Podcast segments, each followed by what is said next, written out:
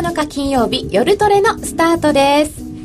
本日も金曜日楽しくお伝えしてまいりたいと思います今週の担当は加納内彩子ですよろしくお願いいたします、えー、そして今週のゲスト、遠蔵さんこと田代岳さんです。よろしくお願いいたします。ますえー、そして今日はみんなで揃ってお伝えしたいと思います。エミリちゃん、なるみちゃん、高野さん、引き続きよろしくお願いいたします。よろしくお願いします。えー、今日は、まあ今、夏休みっぽい動きになっていると為替も言われるんですけれども、うん、その夏の間の動きそして、えー、それが過ぎて9月になったらどうなの？秋以降の今年のテーマ、はいこの先の動き、こんなところも伺っていきたいと思います。夏のマネーの行方、主要通貨の先を見ると題しまして、分析と実践的な投資戦略を解説していただきます。その後は FX 取引をもっと楽しむためのコーナーもあります。ツイッターや番組のブログでご意見、ご質問随時受け付けております。お答えしてまいりますので、ツイッターでバンバンお寄せください。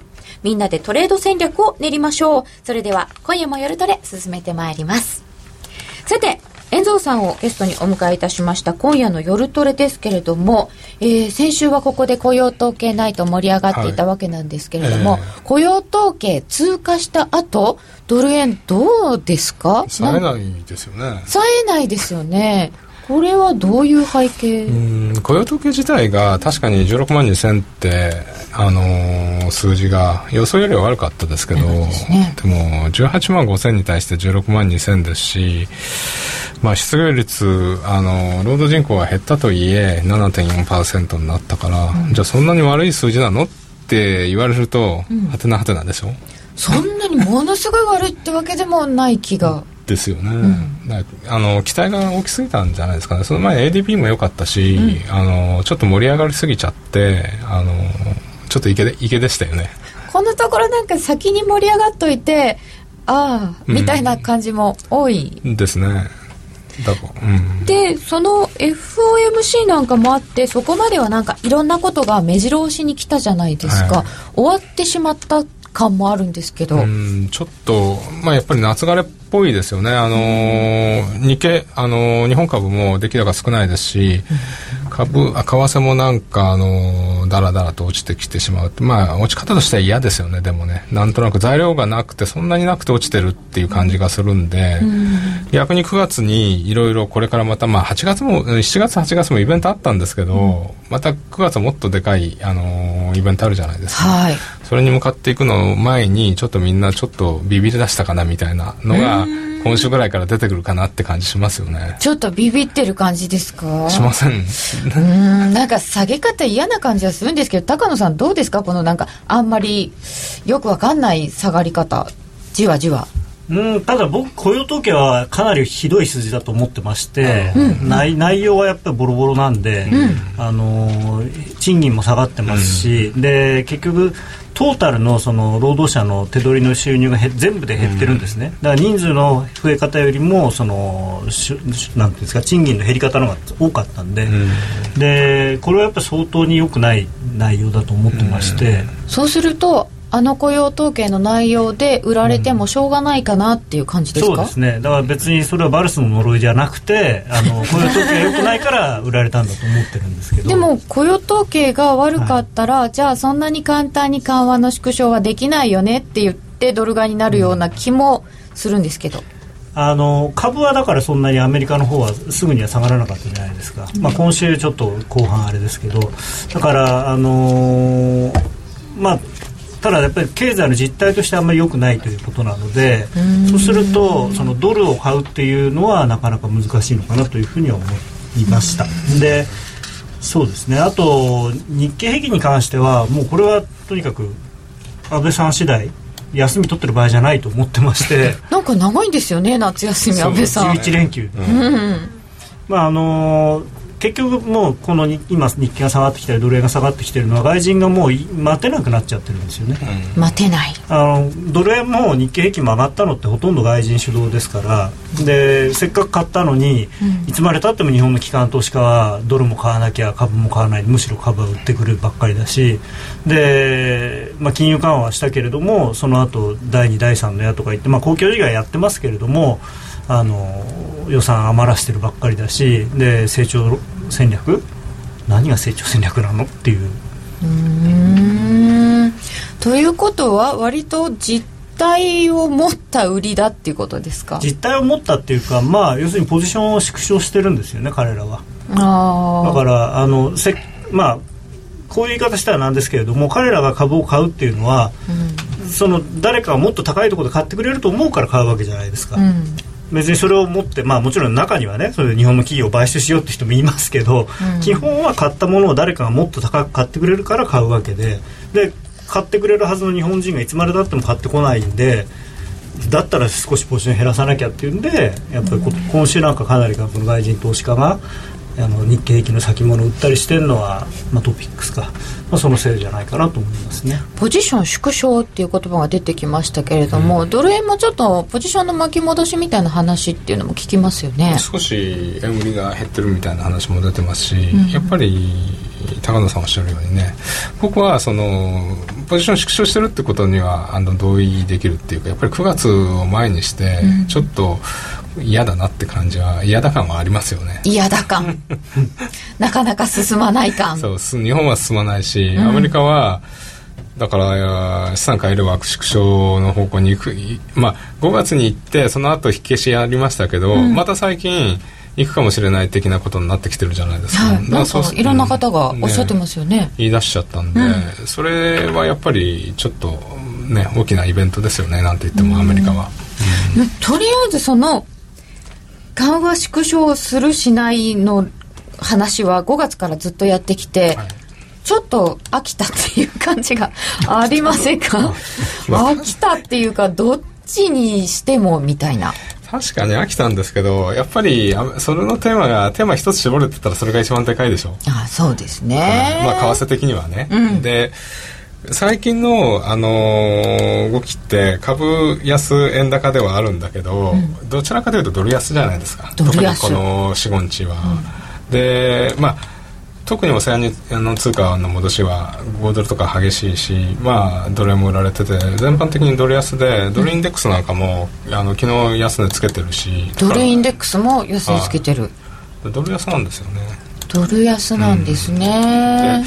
まああのじゃあ資産買える枠縮小が9月にあるかもしれないのにドル安なのっていうのはちょっとおかしいし、うん、あとちょっとあのアメリカの債券市場はそんなになんか落ち着いてるっていうか金利はそんなに動いてない、ね、だからそこら辺もちょっと分かりづらいマーケットなんでただやっぱりそうするとまだどっちに行くかみんな分かんないけど、うん、ちょっと買いすぎた分は減らしとこうかなみたいな感じが出てるのかなという感じはしますよね。ちょっと迷いが出てる、うん、アメリカの景気もまあ回復してるよね。良くなってるよねって言ってドル買ってきたっていうところもあると思うんですけど、うん、それもその雇用統計なんかで迷いが出ちゃってる感じですか？このところその一時に比べると数字強くないですし、うん、でやっぱり先週の雇用統計見ると来月の雇用統計がよっぽど良くない限り9月にその縮小緩和の縮小を開始するっていうのはちょっと難しいんじゃないのかなと私は思ってます。で早くても10月。でもしかしたら12月にずれ込むかもしれないのでだからその雇用統計前までの雰囲気と比べると、うん、だいぶまあでも結局はあれですよ。それもちろんその結局は縮小するのはもう規定路線なんで変わらなくて、えー、この目先のその時期が1か月ずれるかずれないかでこんなに大騒ぎするのはそのなそんな気がするんですよ。論としてはおかしいんですけれども方向は一緒じゃないかと、うん、ただ、うん、すごく今それを先取り先取りってやってたのがやっぱりちょっと時間かかるんだったらっていうのが多分あるんだと思いますけどね。先取った部分はちょっとまあやりすぎちゃってるっていう。一回落としましょう、うん、うん。えー、ツイッターでいただいております。成長戦略もっと強力に打ち出してもらいたい。ヘッジファンドの目標が1万5000円から1万7000円って言ってる評論家がいますね。消費ですか？月曜日日本の GDP 速報値でしたよね。そうそう。期待外れの売りだ。アベノミクスで円安になったけど今のドル円相場は妥当？うん。消費税増税が全てを狂わせている、まあね、この辺がまあ秋に向けての問題というのが出てるということかもしれませんけれどもそうすると、えーまあ、今ちょっとビビってるっていう話が出たんですけれど9月に向けてって本当にいろいろありますよね。ですね。うん、うんだからそれ結構大きな材料なんで、うん、それをどうやってこなしていくかってあのちょっとすごいテーマですよね。まずはそのやっぱり一番その緩和の縮小が大きいテーマだとすると、うん、9月 FOMC ですかね、うん、そうですね、あとここのところやっぱり議長のね FRB 議長の人事っていうのもまたいろいろ言われてきてるし言われてますよね。そこら辺がその緩和縮小することに関して影響を与えないかどうかっていうのもちょっと見といた方がいいんじゃないかなと思ってるんですけどね。ここまで名前が上がった人の中で、うん、まあ、最近言われたのはまあ、ずっとイエレンさんが第一候補みたいに言われてますけど、はい、サマーズさんが出てきて、うん、コーンさんが出てきてっていうところですけど、はいこれどの人だとどんな感じに？まあイエレンさんが逃げ切れるかどうかわかんないんですけどまだ結構他に候補者がいるみたいなんですけど。ああいっぱいいるんですか、うん、でまあ色分けをすると政治サイドホワイトハウスサイドはサマーズをしたいみたいっていう感じですよね。でウォール・ストリートとかあとまあ民主党の一部の人はイエレンさんをしたいみたいなので、まあ、そこら辺綱引きやってるかなという感じはしますよね、サマーズさんってあんまり評判良くないんでしたっけ？あのまあそうですね。一般一般的にはというか あの女性蔑視発言とか、まあ、どっかの国の財務大臣と同じで割とこう言葉がポロッとでやっちゃうんですか？ポロッと。危ない人ですね。すごく頭いい人なんですけどね。20代で教授になったんですよねハーバードの。でもそれでその別紙発言でハーバード大学学長首ですから。まあでも一応教授ですけどね。そうなんですか。あとあのいろいろそのウォール・ストリートからお金をもらってるんですよ、今。でそれが、まあ、特定のところからやっぱりお金をもらってるってよくないって。まあ財務長官だとね別にそういう人いっぱいいるんですけれども確かに今 FMC の議長いやというかだってゴールドマンの会長が財務長官になるっていうんでは、ね、あの銀行あ銀行というかまあ辞めてなったりとかしてるわけですから、うん。まあ、一応辞めたらお金もらってないんですよね。もちろん辞めてからはもらってないですけどただ今もらってることが問題にされてるんですよサマーズさんは、うんうんうん、辞めればいいのにじゃなく。うんやっぱりとやっぱり財務長官と FOMC は違うんじゃないですかね。なんかあの顔写真を拝見するだけでもいかにもあの傲慢って感じですね。うんついてこいタイプなっていうか おじさん、まあ、でもねすごいんですよ。だってサマーズさんはおじさんこっちのおじさんとこっちのおじさんと2人あのノーベル経済学賞を取ってて家系がすごい学者さんな。イエレンさんは旦那さんがノーベル経済学賞を取ってうん。なんか凄まじいね。世界が違いますね。ノーベル経済学賞ってそんなに簡単にもらえるんだっけっていう。本当ですね。あそういう方々ですか。すごい安っぽい。でもイエレンさんは、えー、ウォール街からも支持が厚い。まああと上院の民主党がイエレンさんの署名してますし。だからまあホワイトハウスあのサマーズさんが結構第一次オバマ政権であの貢献したからそれもあるし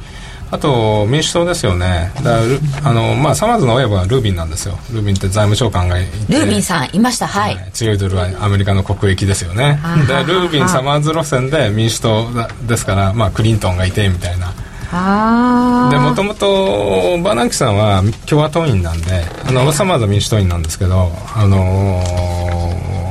ー、共和党員なんでやっぱり、ね、民主党からするとちょっと。かなみたいな。うんそうするとサマーズさんにホワイトハウスはなってほしい。でクリントンルービンサマーズだとするとなんか結構いろんなこと強力にやりたそうな。うんまあ、結構パワフルな人たちですよね、うん、あの金融政策全般に関してね。だからそういうことになってくると、まあ、イエレンさんがもし決まったらイエレンさん多分サマーズさんよりはあのみんなに人気あると思うんですけど、ウォールスウォール街もね、はい、結構。イエレンさんをしてる部分もあるし。ただイエレンさんだと多分イエレンさん今一番あのー、FMC っていうか FRB の中ではハト派なんで、うん、その流れっていうのは割と読みやすいじゃないですかそうですね、うん、でもサマーズ来た時にどういう金融政策でいくかっていうのがちょっと読めない部分があるんで、うん、ちょっとそこら辺が不確定要素になる可能性はありますよね。あそれもそうするとちょっとドル買いにくい状況。まあ今更強いドルは国益って言わないかもしれないですけど あのちょっとどうなるかっていうのはイエレンさんよりは読みにくいと思うんですよ。お互いこう歩み寄ってますけどね、うん、サマーズさんはサマーズさんで、ね、あのー、まあもともとは量的緩和反対してたんですよ、うん、してたんですけど今は実際やってみた結果として量的緩和は相変わらず効果はあまりないと思うけれども、でも副作用もあまりないっていうふうに言ってるんで。昔よりは少し。昔はもうだからそんなの要するに副作用ばっかりでろくな,、ろくなもんじゃないって言ってたのをあのあれですし、まあ、イエレスさんもそこ昔みたいなウルトラスーパーハト派っていう感じの発言でも最近ないんで、うん、まあ、もちろんその仕事としてその議長になったらバランスを考えると思いますよ。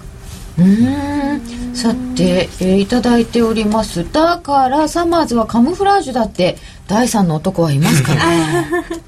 いやっていうかまあイエレンさんに多分なるんだけれども、うん、その最初からイエレンさんありきでやるとよくないんでっていうのとあとはオバマさんが個人的に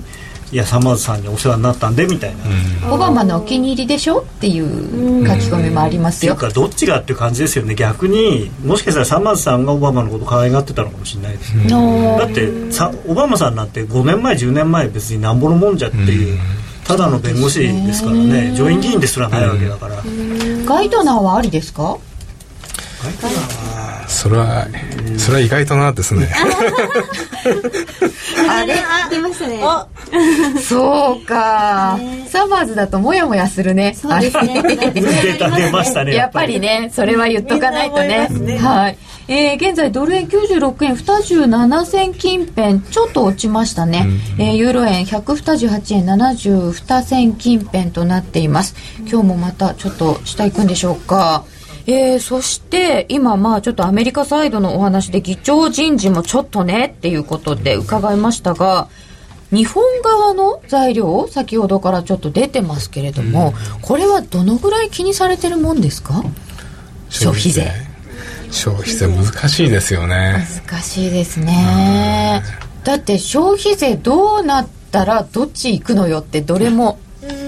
うん、それは見方が全然分かれちゃってますからね、分かれてますか今、半々ぐらいですか？だからあの延期した時に株が買われるっていう人と売られるっていう人と真っ二つに分かれてるんで。うん。それは消費税が上がるかどうかじゃなくて延期するかどうかっていう、うん、上げるのをまあ、まあ、だから上がるかどうか結局。でもあんまりさんがなんかあのもう上げる方向でしか考えてない的な発言をしてないないですか、うん、でも安倍さんがちょちょっと考えようかみたいなこと言っちゃったから。ね、安倍さんは多分今の自民党の幹部の中では一番上げたくない派、あの色分けすると。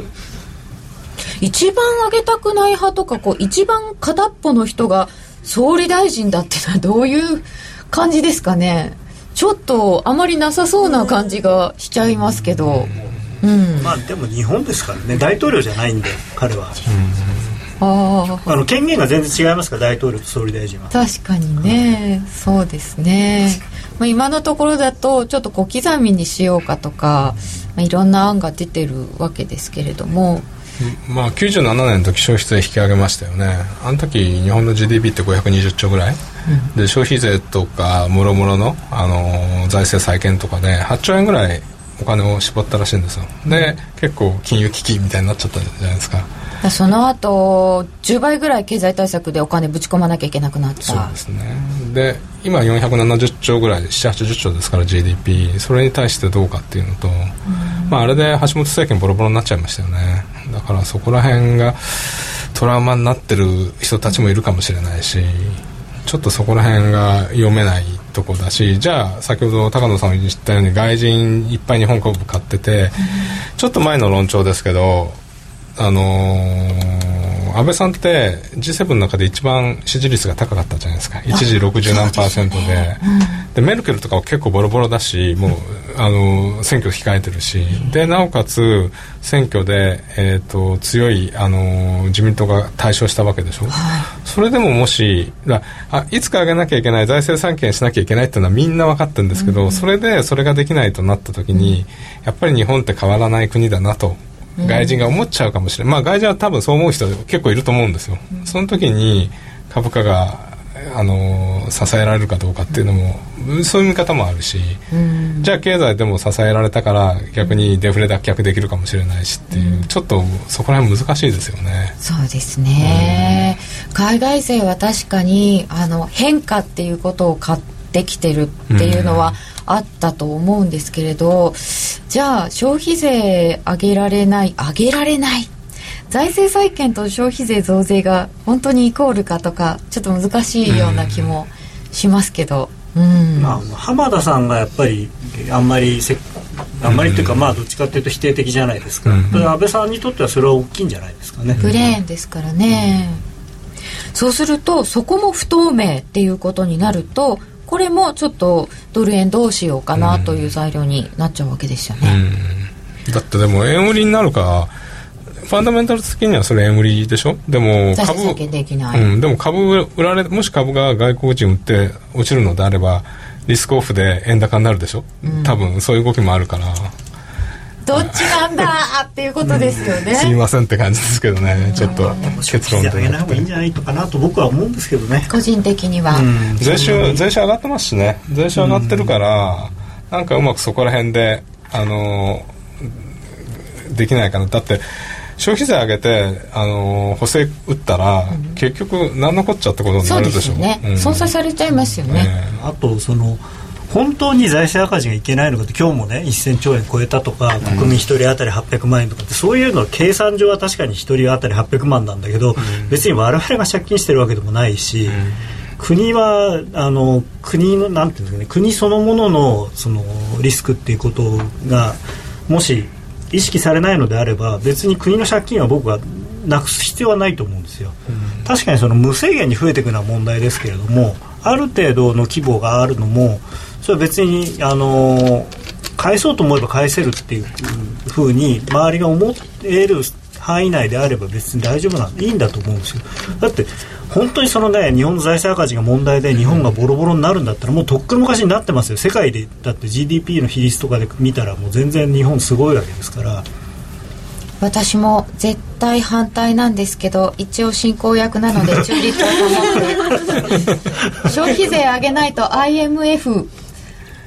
消費税延期が決まった場合は長期金利への影響は免れない。う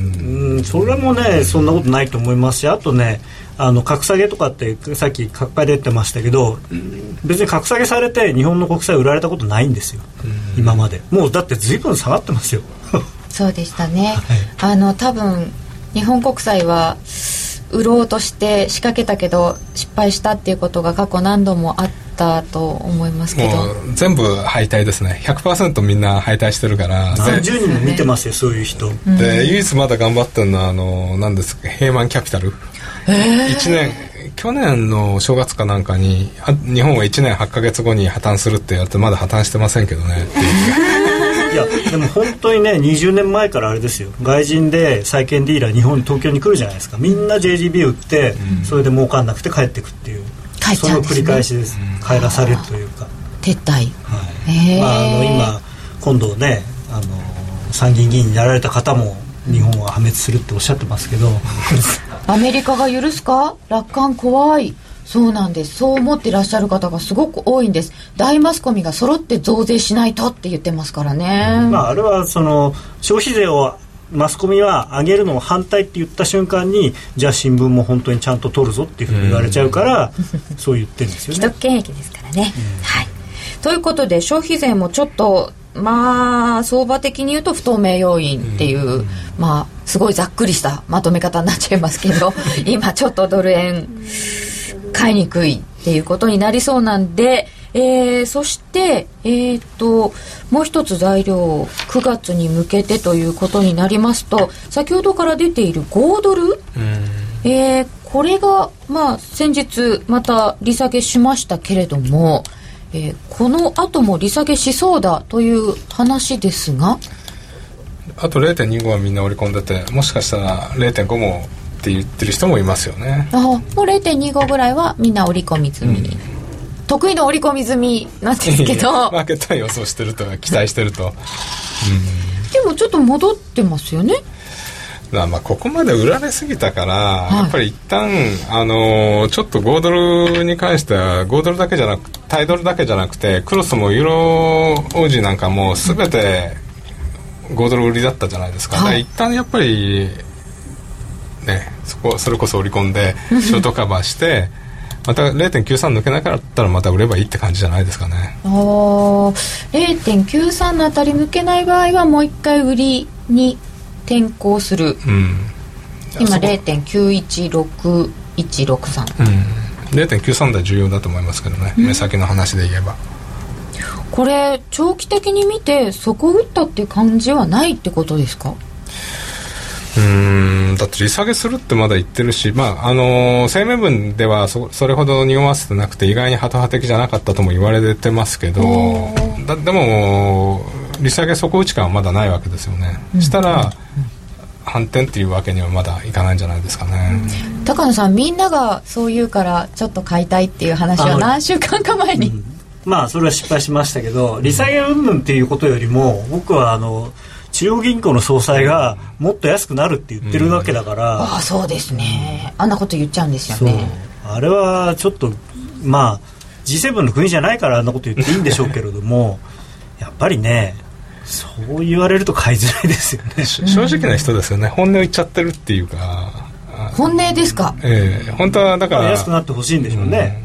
高野さんおっしゃるように G7 の国はそれを言っちゃダメなんですよ。本音がそうでも、あのー通貨安戦争になっちゃうから。だからみんな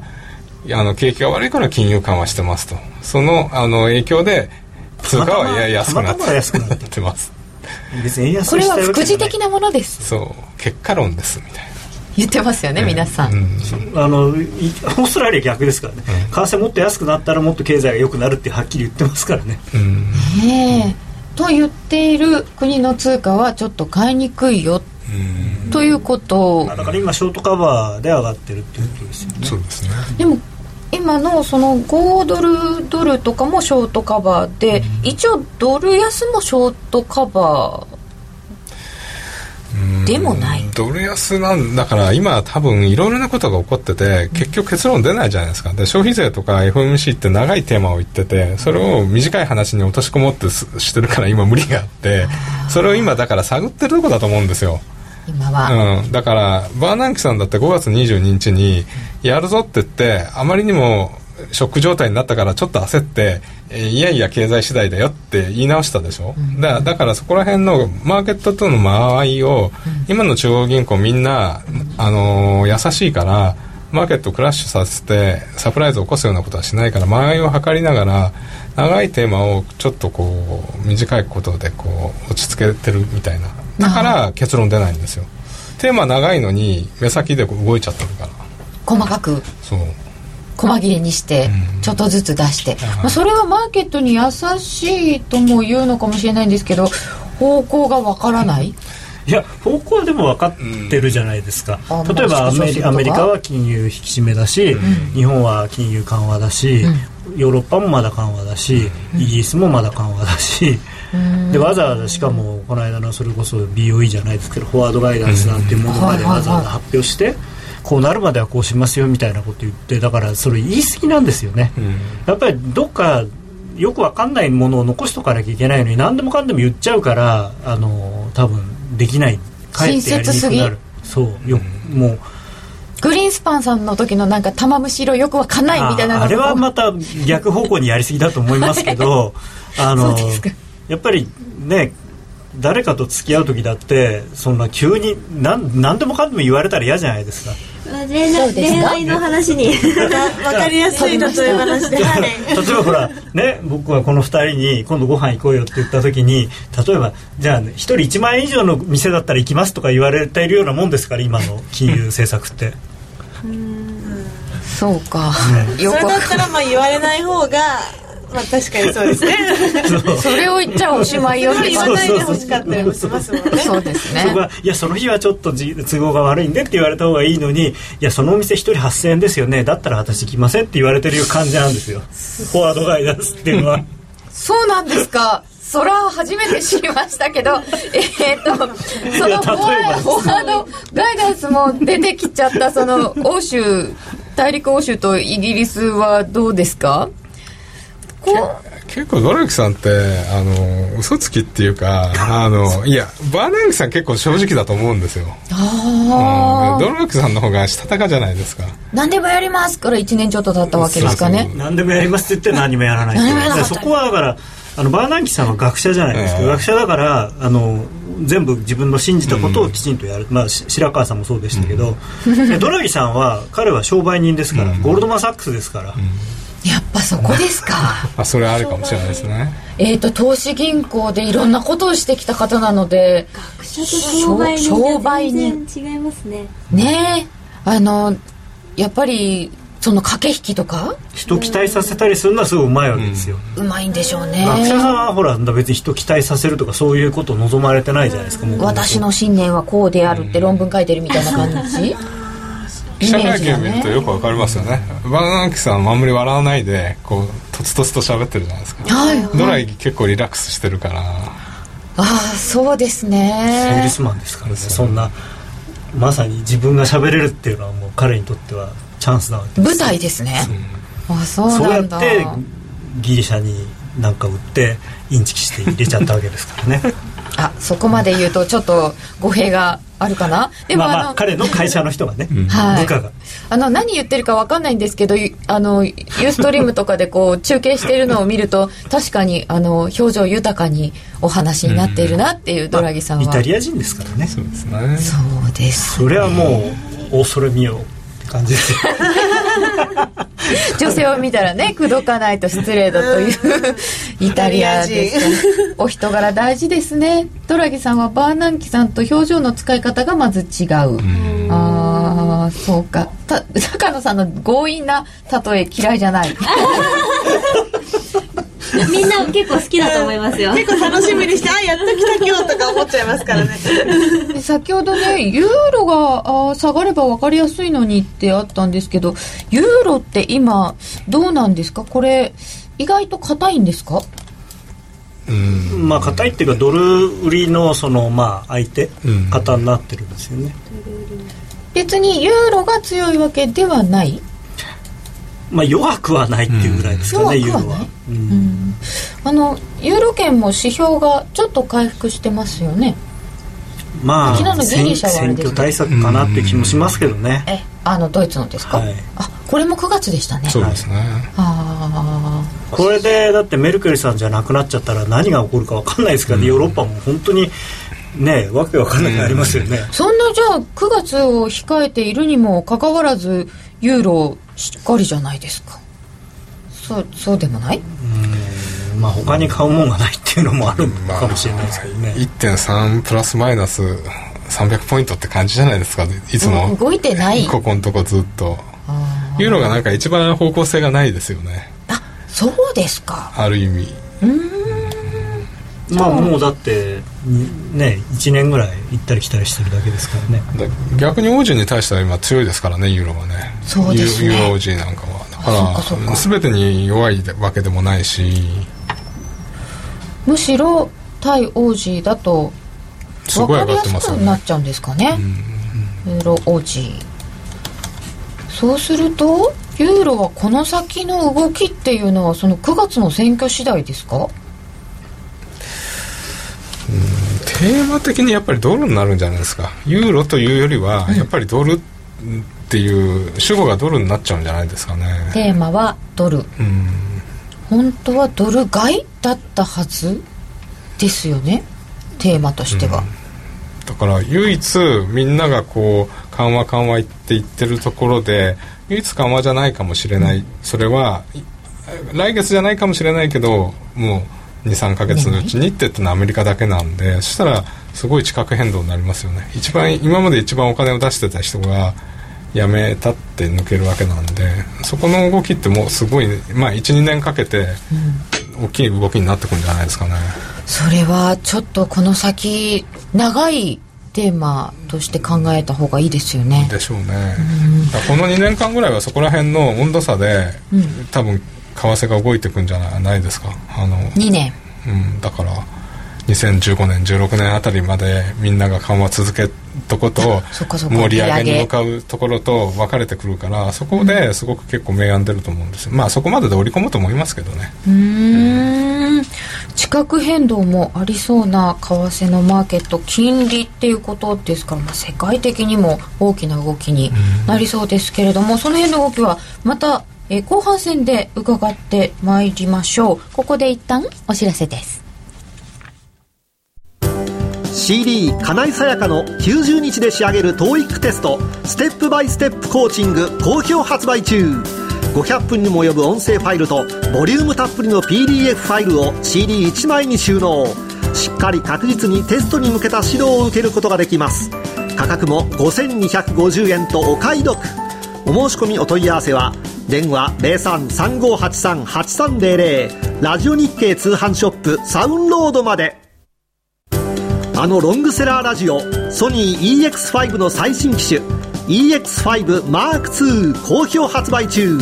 高級感あふれる大型ボディに大音量スピーカーを搭載。短波放送のほか AM、FM を受信可能です。卓上型ラジオ EX5M2 AC アダプター付きで税込1万8000円。詳しくは0335838300ラジオ日経通販ショップサウンロードまで。さて、後半戦もお話を引き続き伺ってまいりますが、今ちょっと地殻変動ありそうっていうことでお話が出たんですけれども、ちょっと長めで大きな動き、高野さんどう思いますか？まあその金利っていうことを主体に考えれば、あのー、QE が終わるとですね、実はアメリカって金利下がりがちなんですよね。本当は上がりそうなのに、うん、でも QE が終わると金利上がるって言ってみんな債券売るんで実際に終わるとあとはあのなんてそれの利食いというか巻き戻しが出て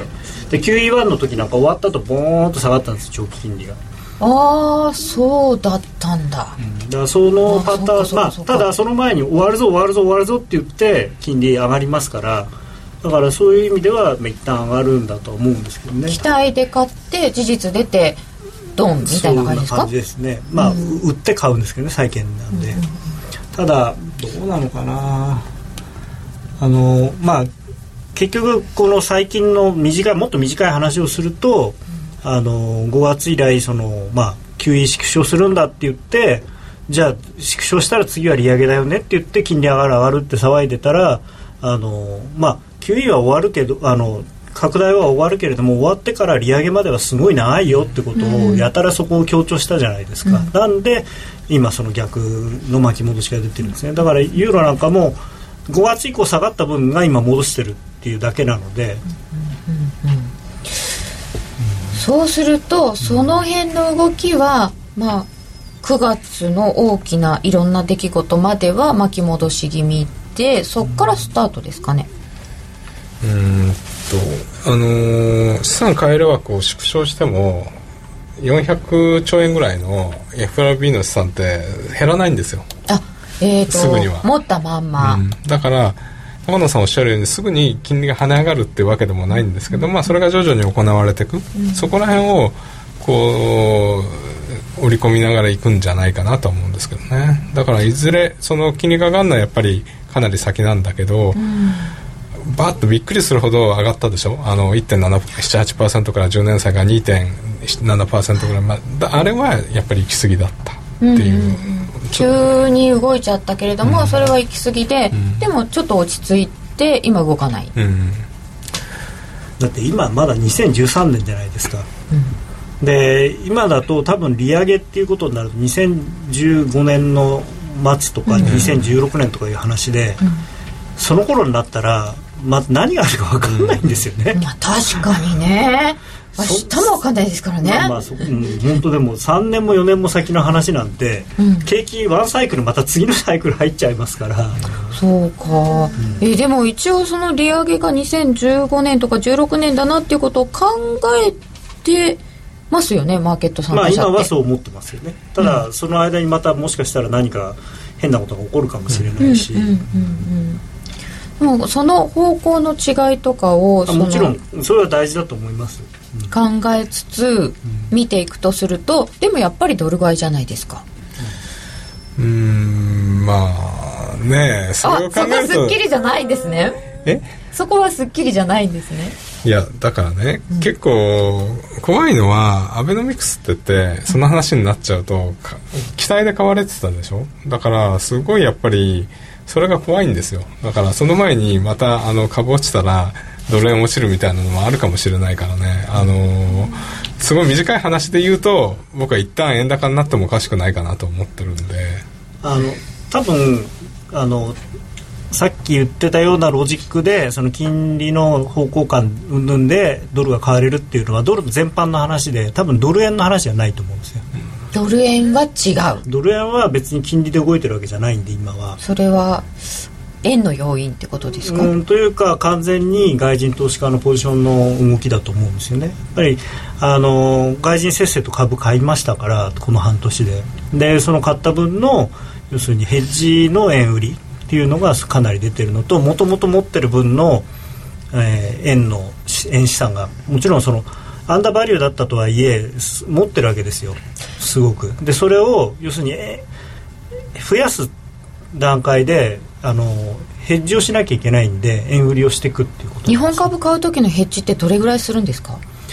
それはその時によりますけれども3割とかぐらいは最低すると思いますけどね。でそれの多分ヘッジの割合がこれまではあんまりしてなかったんですよ。どうせ円高になるっていう基本的な考え方としてだから別にその円の下落に対するヘッジはしなくていいというふうに思ってたのが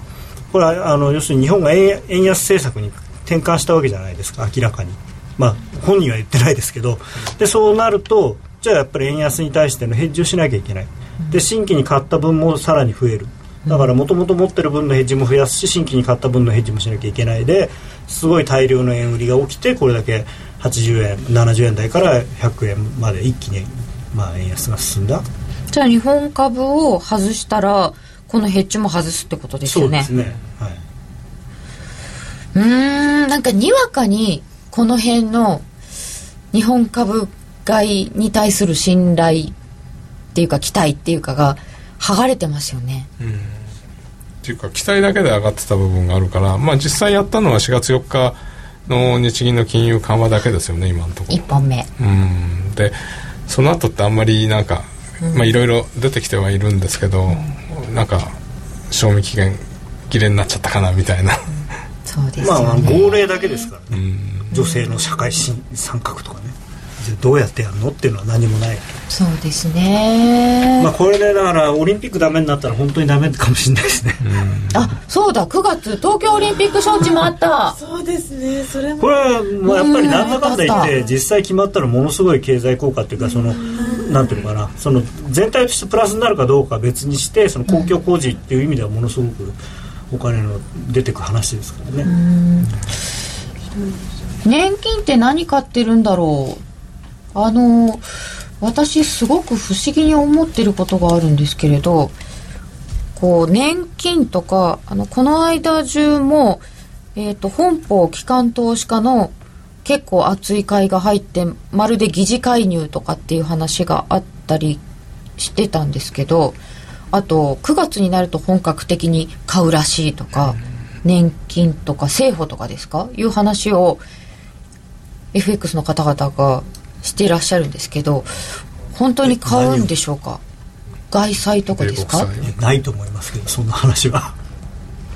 うーん聞くんですよね。それは僕はあの勘違いだと思います。年金のウエイトを動かしたって、はい GPIF うん、動かしたんだけど株が上がってるからあれあの現状に合わせてるだそうけです。あああれのだから12も月末のに合わせただけ。うでもだから売りも買いも出てこないんですよね。あれ、むむしろ少しまだ売らなきゃいけなかったっていう状態だったんですよ。だからね上打ち切りですよね。そうね上と動か打ち切りって言ったらあれだけど。上と動かしたって言って買うかもしれないって期待はあったんだけど実はもっと儲かってて株のウエイトが大きくなっちゃってたから。うん。実は追認？うん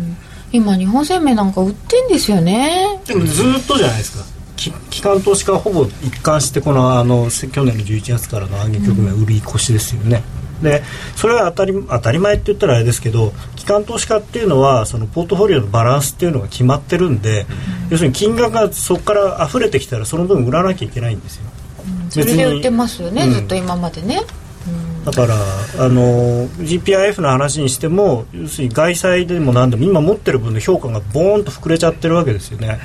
70何円だったものがいきなり100円になっちゃってるわけだから。あそれは円評価なんですか？もちろん円評価です。だって彼らは別にドル資産じゃないですから。ドルな持ってるもの全部円で評価してだから株だって何株じゃなくていくら分の株っていうことなので97円50銭の噂は何だったんだろう。そうなんですよ。それ気になってたんですよ私。あっさり割れたよね。安倍さんの8月は経済より防衛に気が向かってそう。ああそれだとちょっと気になりますね。ということで現在のところドル円が96円32銭33銭。ちょっと戻りましたか、えーそして1ユーロ128円65銭66銭、えーそしてえーっと、えーちょっとユーロドルがあそうでもないか。はい、えーちょっとドル円は円高方向に向かった後戻したという感じです、えーそれではこの後お知らせを挟んで、えー来週の戦略なども伺います。気になるレースが今すぐ聞ける。ラジオ日経のレース実況をナビダイヤルでお届けします。開催日のレースはライブで3ヶ月前までのレースは録音でいつでも聞けます。電話番号は0570-008460 0570-008460 0570を走ろうと覚えてください。情報量無料かかるのは通話料のみ。ガイダンスに従ってご利用ください。競馬中継が聞ける、ラジオ日経のテレドームサービス。東日本の第一放送は0180-99-3841、99-3841。西日本の第二放送は0180-99-3842、99-3842。情報量無料、通話料だけでお聞きいただけます。ラジオ日経ラジオ日経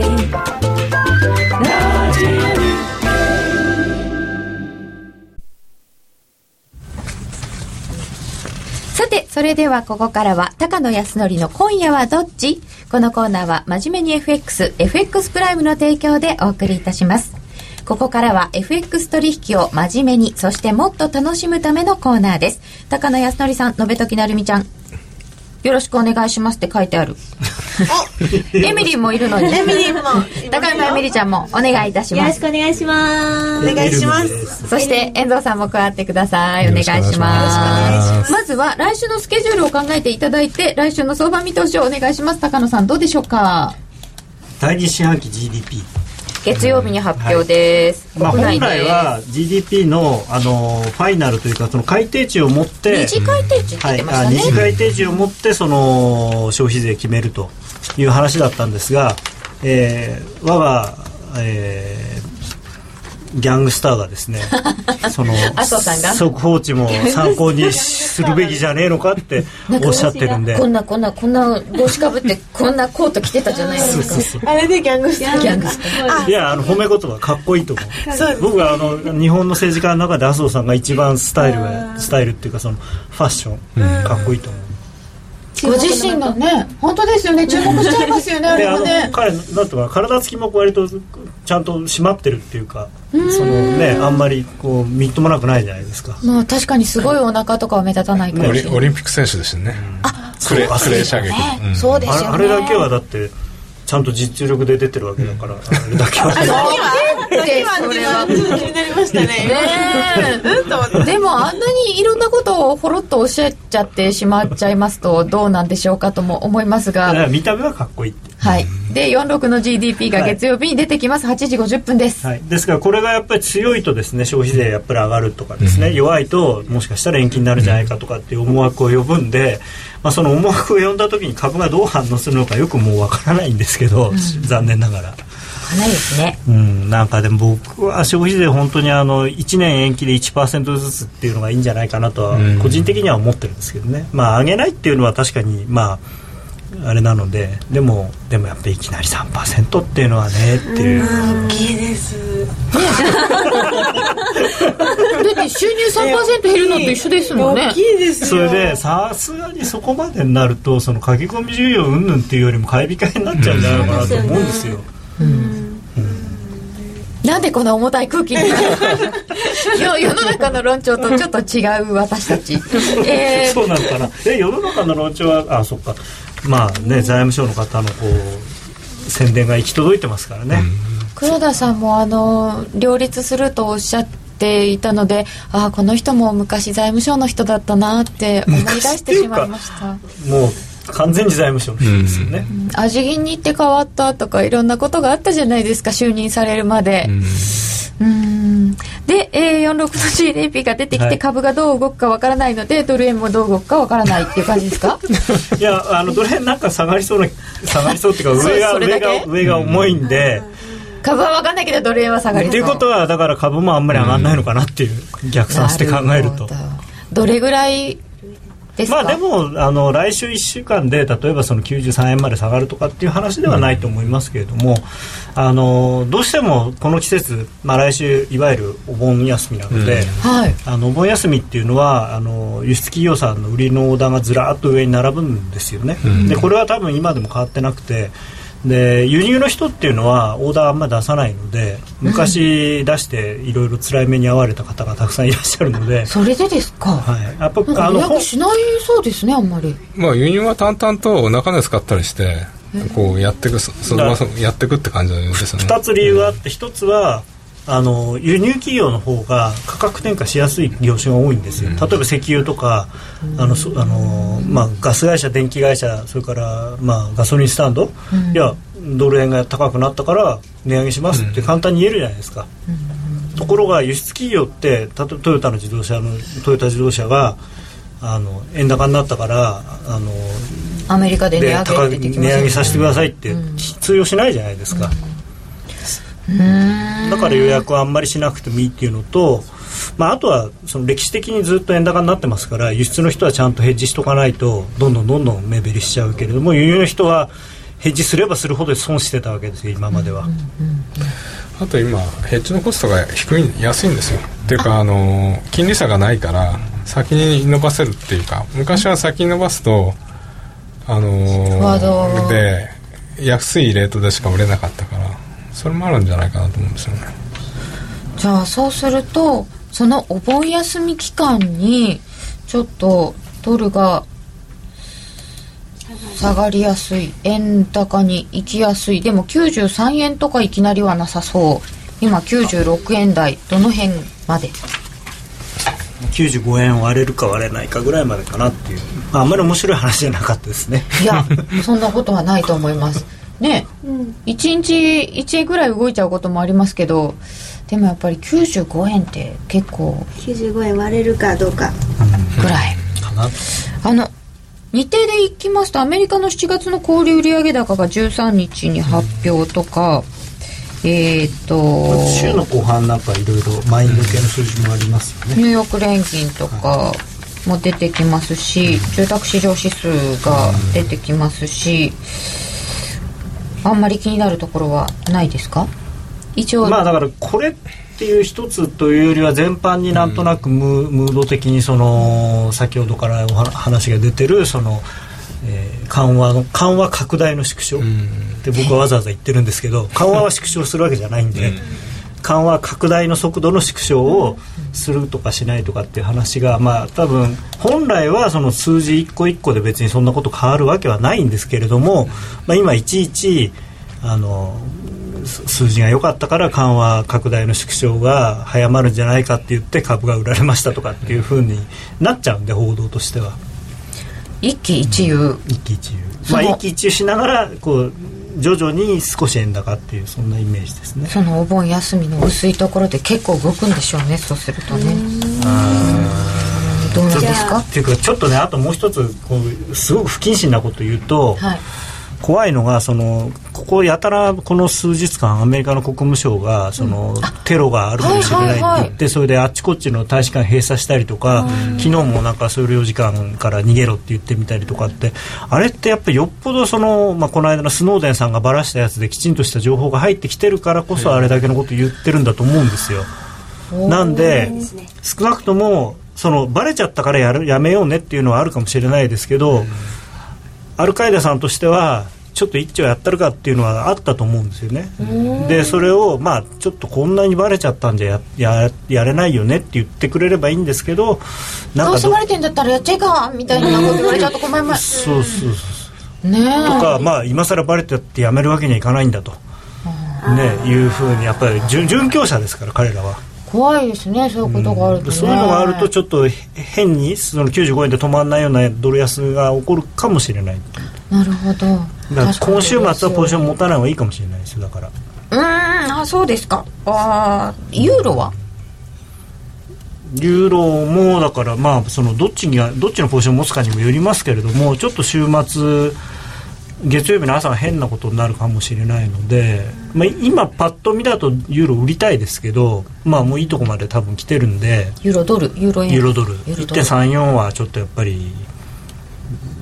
ね1.34乗ってどんどん買う買われるっていう感じじゃないんで。1.336手前ぐらいかな、ということでなんとなくこれもちょっと気になる重い感じのムードなお話になってしまいましたが高野さん今夜はどっちのコーナーなのでこれから取引をしようとしている方にもアドバイスをお願いいたします。ユーロドル戻り売り。戻りユー戻ロドル戻り売り。はい。1.33のですからまあできれば807580ぐらいで売って、はい、1.34の1015にストップ置いて。ユーロドル戻り売りで。いただきました。来週もお楽しみになさってください。高野康則の今夜はどっち？このコーナーは真面目に FXFX プライムの提供でお送りいたしました。情報量とサービスナンバーワンの FX プライムで満足のお取引を。FX プライムは2013年度オリコン FX 取引の満足度ランキングにおいてサービスの充実度提供情報量情報ツールの豊富さの3つの部門でナンバーワンを獲得。きめ細かい各種セミナーや質の高いマーケット情報でトレーダーの皆様に支持されています。しかも FX プライムは今年3月の矢野経済研究所の調べで約定率100%スリッページもなしなので実質スプレッドは見た目以上に低水準。FX を取引するならお客様の FX 力が着実に身につく。真面目に FX、FX プライムで FX プライム株式会社は関東財務局長金賞第259号の金融商品取引業者です。FX プライムで取り扱う商品は価格の変動等により投資額以上の損失が発生することがあります。取引開始にあたっては契約締結前書面を熟読ご理解いただいた上でご自身の判断にてお願いいたします。詳しくは契約締結前交付書面等をお読みください。さて時間がなくなってまいりましたが、えー、最後に田代さんこの後、